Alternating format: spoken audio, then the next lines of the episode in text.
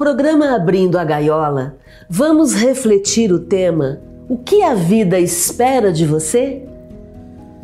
Pois é, né, Márcia? Porque uh, para que, que estamos vivos? Né? Vivos assim, nessa existência corpórea, né?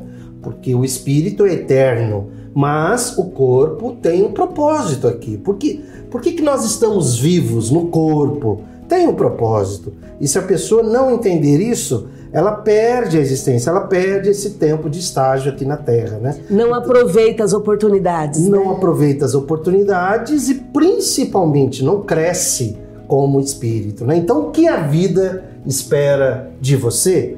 Esse é o nosso abrindo a gaiola no dia de hoje. E vamos começar comentando um vídeo que está no YouTube com o tema Professor desmascara o sistema sacerdotal. Por que, que vamos trazer esse tema? Para a gente poder entender o que, que esse professor coloca para a gente pensar. Então, ele diz o seguinte: que na doutrina cristã existem três pontos, três eixos que são formados: o credo, o clero e o cânon. Esse professor coloca o seguinte, que o credo, ele é uma regra de fé construída dentro de rituais. Então, os rituais dentro de uma doutrina cristã, eles foram criados, eles não existiam antes. Quando a doutrina cristã foi escrita, eles criaram esses rituais. Esses rituais, quando eles aparecem para a gente no dia a dia, qual que é o grande problema desses rituais aparecerem? Eles tiram o foco, eles tiram a atenção do foco principal da nossa vida. Então, o que, a vida espera de você? A vida não espera que você fique cumprindo rituais. Mas quando você cumpre ritual, você tira o foco do principal. O que, é o principal? O principal são duas coisas. O que a vida espera de você? Que você faça uma descoberta interior. E, em segundo lugar, que você se transforme numa pessoa melhor através de uma vida mais estruturada com atitudes, com pensamentos, com um agir no dia a dia em conformidade com o teu progresso espiritual. Então é para isso que nós estamos aqui, para a gente se autoconhecer.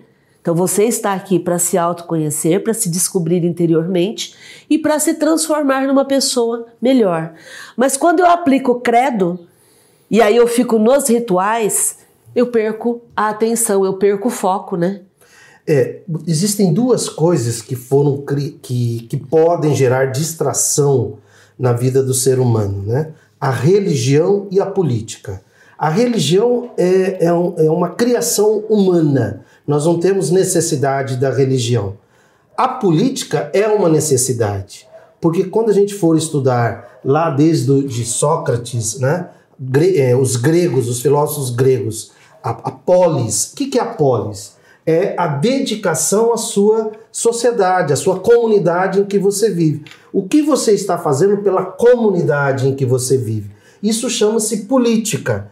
E houve um, um, uma distorção da política de propósito para que as pessoas fiquem distraídas, para que elas neguem discutir sobre política, para que elas neguem discutir sobre religião, e aí o sistema religioso e político faz o que bem entender, e principalmente, e o que é horrível nisso, né, Márcia? A pessoa, nós seres humanos, perdemos a vida, perdemos principalmente numa visão espírita, que o nosso propósito aqui chama-se transformação pessoal e social, né? Isso. É, dentro do credo, né, pensando na questão religiosa, no sistema religioso, dentro do credo se criaram rituais. Então, por exemplo, na Igreja Católica, né, na religião católica, as pessoas têm o batismo, as pessoas têm o, o, o, os hábitos que fazem ali a Eucaristia dentro da igreja.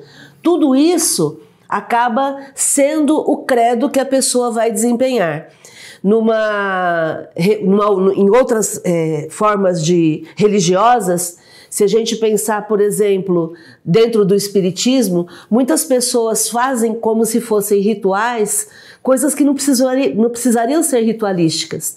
Né? A própria prece, né? a imposição de mãos, o próprio passe, é, a própria caridade material. Existem pessoas que agem como se fosse um ritual Não, eu preciso ir lá, eu vou fazer isso aqui, como se fosse algo que eu vou, entrego e acabou. Então, ah, deixa eu, logo, deixa eu devolver, entregar logo essas marmitas aqui, deixa eu entregar logo essas cestas básicas, deixa eu aplicar logo esse passe, ou deixa eu tomar logo esse passe porque aí está resolvido. Então as pessoas lidam com aquilo que, que acontece dentro do Espiritismo como se fosse um credo, como se fosse um ritual. Ah, eu vou assistir a palestra e aí eu fico em paz. Não, gente. Isso tudo é, é atitude ritualística. Não é para isso que a gente está aqui. Continue distribuindo cestas básicas, distribuindo marmitas. Nós vivemos num país extremamente injusto socialmente, as pessoas passam fome e elas precisam desse socorro. Continue fazendo isso, mas nunca como um ritual. Por favor. E aí, o que aconteceu no movimento espírita? Né? Ele criou um credo. Então a pessoa entra passivamente, é, executa algumas coisas do ritual, ela fica sentada, ela só fica sentada, ela não precisa prestar atenção, ela pode até dormir se ela quiser, né? Aí ela levanta, vai tomar o passe, aí depois ela vai tomar água fluida e vai embora, pronto. Abençoada. Tá, abenço, tá, li, tá liberta do umbral, né? Não vamos falar do, do inferno, mas do umbral, né? E, quer dizer, isso é horrível. Olha o que fizeram com o espiritismo, criaram credos que distraem as pessoas do principal, que é a transformação pessoal e social. É, porque aí é como se eu for, eu vou à igreja, eu vou ao centro espírita, eu escuto, eu repito, eu sigo o credo, eu faço todos os rituais, né, participo de toda, todo o cerimonial, e aí eu volto para casa, entendendo que estou salva, que está tudo resolvido. E passo a vida inteira fazendo esse ritual, essa ritualística, achando que é isso que, que funciona. Me torno uma pessoa que me considero uma cristã passiva. Esse é o ponto. A mensagem nunca foi de passividade. A mensagem de Jesus nunca foi de passividade. A mensagem sempre foi uma mensagem de autoconhecimento e de transformação. Autoconhecimento na descoberta interior e transformação na mudança, no contato com o outro, com o bem comum, sendo útil ao outro, né?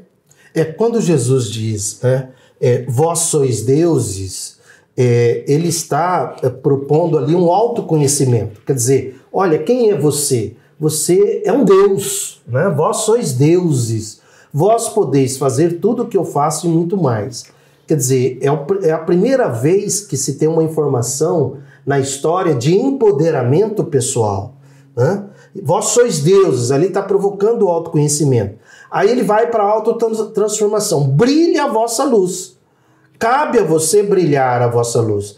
E a gente necessita, inclusive, tomar cuidado, né, Márcia? Que não é uma mensagem cristã, é uma mensagem universal. Né? Uma mensagem universal. Qualquer pessoa esteja ela vinculada. Eh, os chineses não têm nem eh, não sabem quem não é são Jesus, cristãos, né? né? Os hindus também não têm essa mesma conotação que nós temos. E nem por isso eles perdem a existência, de forma alguma. Haja vista que também nós latinos, que temos aí uma devoção a Jesus e tudo mais, nem por isso a gente ganha a existência por causa disso. Porque é autoconhecimento e autotransformação. Isso sim que faz você ganhar essa existência. Então, o que, que a vida espera de você? A vida não espera que você pratique rituais. A vida espera que você se transforme numa pessoa melhor e de que você faça o melhor na comunidade em que você vive. Mas ainda refletindo o vídeo que nós estamos comentando, então eh, o professor fala que foi criado, que, a religião criou o credo, depois a religião criou, o clero. O que é o clero? É a autoridade religiosa. A autoridade religiosa não existia antes. Ela passou a existir quando as pessoas que construíram as doutrinas religiosas inseriram esse, essa figura. Então, o mundo foi dividido em duas partes a partir daí. De um lado, o clérigo, que é a autoridade religiosa, e do outro lado, os leigos, que somos todos nós, todos os outros que não somos autoridades religiosas. E aí, então, dentro da autoridade religiosa, A gente tem no catolicismo o bispo, o padre, o diácono, temos também em outras religiões a figura do pastor. Dentro do espiritismo, embora não haja hierarquia, muitas pessoas funcionam como se houvesse. Então elas lidam com o médium, elas lidam com o orador, elas lidam com o dirigente espírita como se fosse um Deus, como se fosse uma pessoa perfeita. E nós sabemos que estamos num mundo imperfeito, né, cheio de dificuldades pessoais. Então, nós, sem perceber, nós acabamos criando um ambiente onde existe uma autoridade, uma suposta autoridade. De nome, né? de nome, de, de poder, de função. de função, né? E, e isso é tão sério que os bispos que, que os bispos antigos que escreveram toda a doutrina religiosa, vou citar dois: o Tertuliano, que nasceu 160 depois de Cristo, e o Irineu, que nasceu 130 anos depois de Cristo. O Irineu tem uma frase dele que é impressionante com relação a essa questão da autoridade religiosa. Ela diz, ele diz o seguinte: é preciso abaixar a cabeça para a autoridade eclesiástica.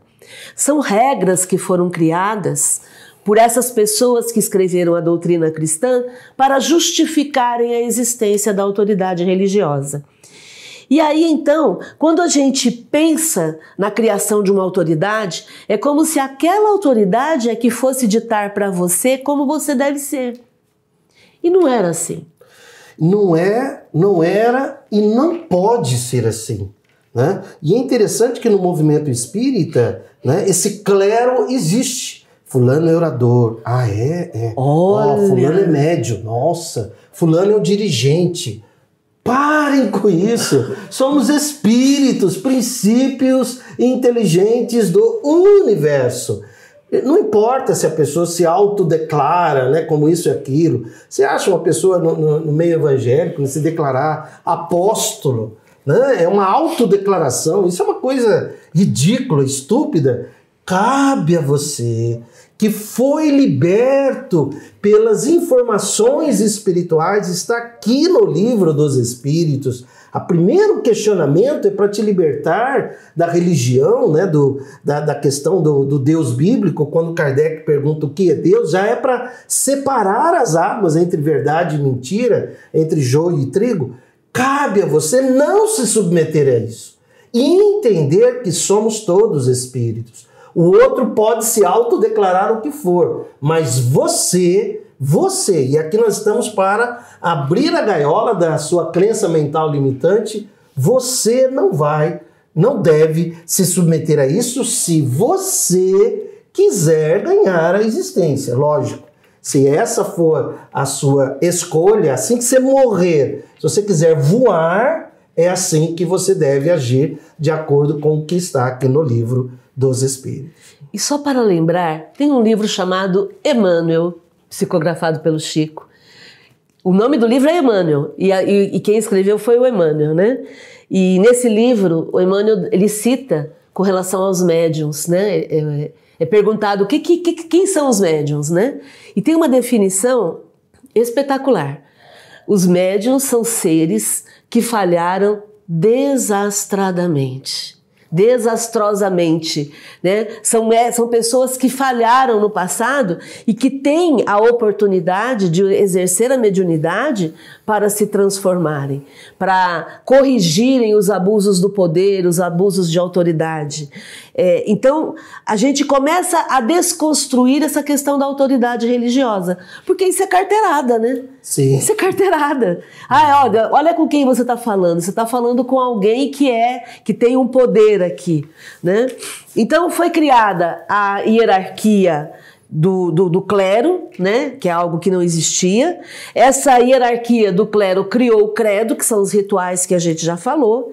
E aí, essa hierarquia, junto com os rituais, vai seguir o cânon. O que, que é o cânon? É quando você tem uma. você cria uma doutrina que você considera sagrada. Então, são os livros sagrados. Então, o professor ele avalia nesse vídeo esses três pontos. A gente fica distraído entre o clero que a gente vai seguir, as informações que todo mundo que está na hierarquia vai mandar a gente fazer. A gente fica é, distraído com a, a, os rituais, que, que é o credo, e a gente fica seguindo aquilo que dizem para a gente que é sagrado, e aí nós perdemos completamente a noção, perdemos completamente a, a da, da, nossa visão o que, que a vida espera da gente. A vida espera da gente autoconhecimento e autotransformação. Não importa se você aplica passe sentado, se você toma passe dormindo, se você bebe água fluida ou não. É, isso tudo são, são situações do dia a dia. O que vai fazer a diferença, o que você tem que fazer de fato, é se transformar numa pessoa melhor e construir um mundo melhor ao seu lado. Aliás, está lá no Evangelho segundo o Espiritismo de Kardec, né? capítulo 17, item 4, reconhece-se o verdadeiro espírita pela sua transformação moral e pelos esforços que emprega para domar as suas más tendências. Veja, é uma definição tão assim provocadora, reveladora e revolucionária, ampla, ampla, que ela não, ela não situa, reconhece o verdadeiro espírita pelas palestras que ele faz, pela caridade que ele faz, é, entende? Não é nada disso. Você acredita na reencarnação? Não, não, não, não. É pela sua transformação moral. Sendo assim, qualquer pessoa é espírita, né, Márcia? Qualquer ser humano é espírita. Se ele está num processo de transformação moral e vencendo as suas más tendências, ele vai ganhar a existência, quer ele acredite em Deus ou não, porque Kardec não colocou essa condição quer ele tenha religião ou não, que também Kardec não colocou essa, essa questão, e Kardec traz à tona que existe o falso espírita, né? Será que ele fala em verdadeiro? Existe o falso, que seria o contrário disso. E a questão do sagrado, que também foi criado isso pela religião. Nada é sagrado, ou tudo é sagrado. É assim que funciona. Por quê? Porque tem gente que entra no centro espírita, nossa, aqui é um ambiente sagrado. Não, cara, a tua casa é um ambiente sagrado. O teu ser é um o ser teu, sagrado. Tudo é sagrado, a rua é sagrada, o coração é sagrado, o teu intestino é sagrado. Tudo é sagrado, entende? Tudo é sagrado. Ou nada é sagrado, né? Porque esse é um termo criado pela religião, também lá deve fazer parte do, do credo, né? para manipular as pessoas. Então tem gente que fala a Bíblia é sagrada. Não, cara, a Bíblia é um livro histórico como outro qualquer. O Evangelho, tem gente que fala, né? Ah, o Evangelho é sagrado, que eu abro assim e, e, e já sai na página. Ah, meu amigo, liberte-se disso. Você é espírita, é fé raciocinada. Evangelho é uma cartilha para ser estudada, para ser rabiscado. Da primeira à última primeira página. À última página, entende? Que história é essa que tem ali teu anjo guardião esperando você abrir para ele apontar, lembrando que sempre serão as páginas centrais. Né? Então, para isso que a gente está aqui, para quebrar a gaiola do que é que a vida espera de você. Mas o sistema religioso, ele quer você distraído. Ele quer você sem prestar atenção no que necessita ser feito. Então, para o sistema religioso, você tem que respeitar a hierarquia, você tem que realizar os rituais e de forma alguma questionar. Aceite os dogmas sem questionar. É assim que sempre foi e acabou. Então fique quieto. Fica quietinho aí, senta aí, não dá trabalho. Fica quietinho aí, não questiona nada. Sabe? Por que, que você está criando caso? Para de ser polêmico, não. É assim que sempre foi. Fica quietinho aí. E aí vamos pensar assim: quem é que vai dizer o que é certo para o sistema religioso? A hierarquia. Olha. Que são os, os, as autoridades religiosas, né? O clero. Quem é que vai aceitar o que está sendo dito? Os leigos, o povo, todos nós. Então você ouve o que dizem que é certo, entre aspas. Ou errado, né? É, não. As pessoas dizem o que é certo para você. Você abaixa a cabeça, repete o ritual, não questiona os dogmas e segue a sua vida e fica quietinho aí, não dá trabalho. E você se esquece que tudo isso foi construído. Nada disso existia na mensagem de Jesus. e segue a sua vida para a morte, não para a morte do corpo físico, para a morte espiritual. E isso, e é para isso que nós estamos aqui. A gente quer que você seja feliz desde agora, para quando você morrer, porque você vai morrer, essa é uma certeza que nós temos, né? O seu corpo vai morrer para que você voe, para que você seja feliz, para que você se liberte. Porque assim que você morrer, a sua opinião não conta, nem a minha, nem a da Márcia. O que conta são as leis universais. Por enquanto, a nossa opinião, a sua opinião conta. Por quê? Porque a gente se esconde atrás do corpo. Mas assim que a gente morrer, o que vai valer é a lei universal. Jesus foi o cara que ficava na rua questionando o sistema, tudo e todos, e empoderando as pessoas. Quantas vezes você viu Jesus seguindo regras? Quantas vezes você viu Jesus seguindo dogmas? Lembrando que ele era judeu. Em algumas situações, primeiro ele se submetia ali à regra judaica, aí depois ele convidava para a libertação, né, Márcia? Então, o que que, os, o, o que que a vida espera de você? Que você se conheça e se transforme numa pessoa melhor e transforme a sociedade em que você vive. vive. É um processo contínuo. Né? É, essa, esse processo de transformação moral é contínuo. Mas como é que eu faço para identificar a, a, forma como eu preciso fazer essa transformação. Existe alguma regra? E daí a gente vai no livro dos Espíritos, na questão 919, no item, no, no, no, no capítulo que fala sobre a perfeição moral, tem a questão, o, o item conhecimento de si mesmo, 919. Qual o meio mais prático qual o meio prático mais eficaz que tem o homem de se melhorar nesta vida e de resistir à atração do mal?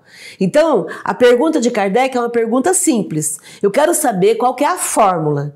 Como é que é algo prático que todo mundo pode aplicar no dia a dia para eu conseguir me melhorar nessa vida e conseguir fugir da prática do mal? E aí a resposta vem: um sábio da antiguidade vou disse: conhece-te a ti mesmo. Aí depois existe uma abordagem de Santo Agostinho que é muito legal a gente poder trazer aqui para a gente conversar sobre isso. Né? Porque se a gente está falando em se conhecer a si mesmo, como é que vai ser? Como é que eu vou me conhecer? Como é que eu vou me avaliar, daí? Como é que eu posso me corrigir? Lembrando que Kardec, é, quando ele coloca um subtítulo, é porque ele entende que é importante. Vou aproveitar e citar a questão do aborto, né? O pessoal fala aborto, aborto, aborto. Gente, aborto nem é subtítulo no livro dos Espíritos, tá? Por quê? Porque Kardec não considera isso como importante. Verifique lá no índice se existe sobre aborto. Existem informações sobre aborto, mas não é um subtítulo. Aqui ele coloca conhecimento de si mesmo. Significa que isso é vai fazer a diferença. E ele diz, veja que na pergunta, Márcia, ele está ele tá respondendo, ele está querendo entender o que, os espíritos, que ele diz sobre como se reconhece o verdadeiro espírita.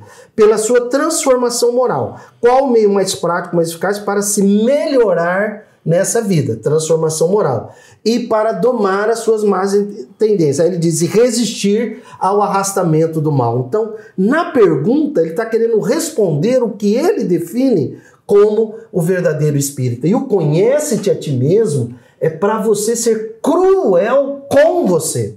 Com você, com as suas escolhas, com as suas decisões. Esse cruel não é ser, não é ser culpado, maldoso. maldoso, não. Cruel é se debulhar. Por quê? Ir fundo. Ir fundo dentro de você. Porque a gente fica aí avaliando a vida do outro, a vida da mulher, a vida do homossexual, entende? E a sua vida, cara? E a sua vida? Conforme diz o mestre, né? Porque a gente tem um mestre e um professor, né? Jesus é o nosso mestre, Kardec é o nosso professor. Jesus é, é o cara mesmo, né? Você é capaz de ver o cisco no olho do outro e não enxergar a trave que está no seu olho, né? Então, o Santo Agostinho ele propõe é, alguns pontos para a gente poder se conhecer, se avaliar e se corrigir. Como é que a gente vai fazer isso?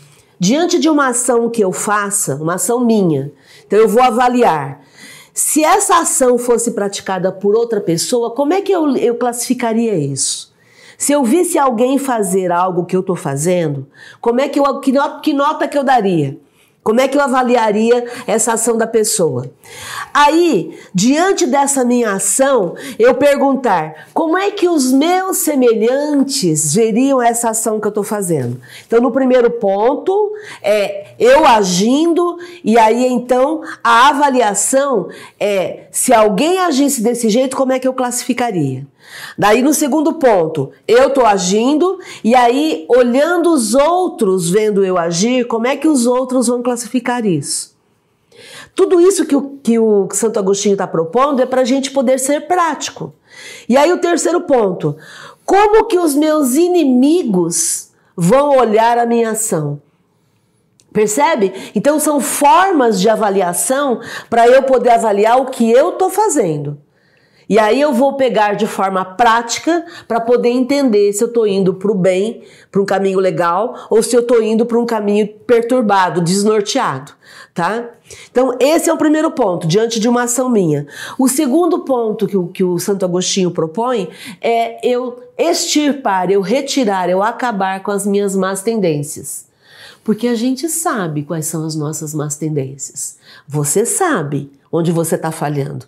Ninguém precisa te indicar, né? Então, aí é extirpar tudo isso. E o terceiro ponto que ele propõe é fazer um balanço moral do meu dia, né? E aí, Ururaí? Ou seja, espiritismo, o livro dos espíritos, o evangelho são é uma proposta de transformação, pessoal. A vida do outro não te interessa, você não vai ganhar nada em função disso.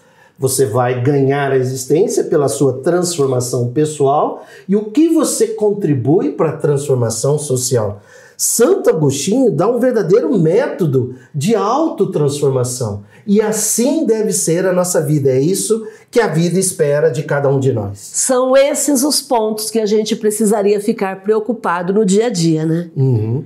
E tem a questão da autopunição, né, Márcia? Autocobrança, a pessoa ficar se, se culpando, né? E, e isso é uma chantagem emocional que deve ser evitada, porque nós sabemos que tudo isso foi criado pela religião, né? É isso, gente. Conversamos hoje sobre o que a vida quer de você, o que a vida espera que você faça. Sinta-se abraçada, abraçado, gratidão pela sua companhia e felicidade.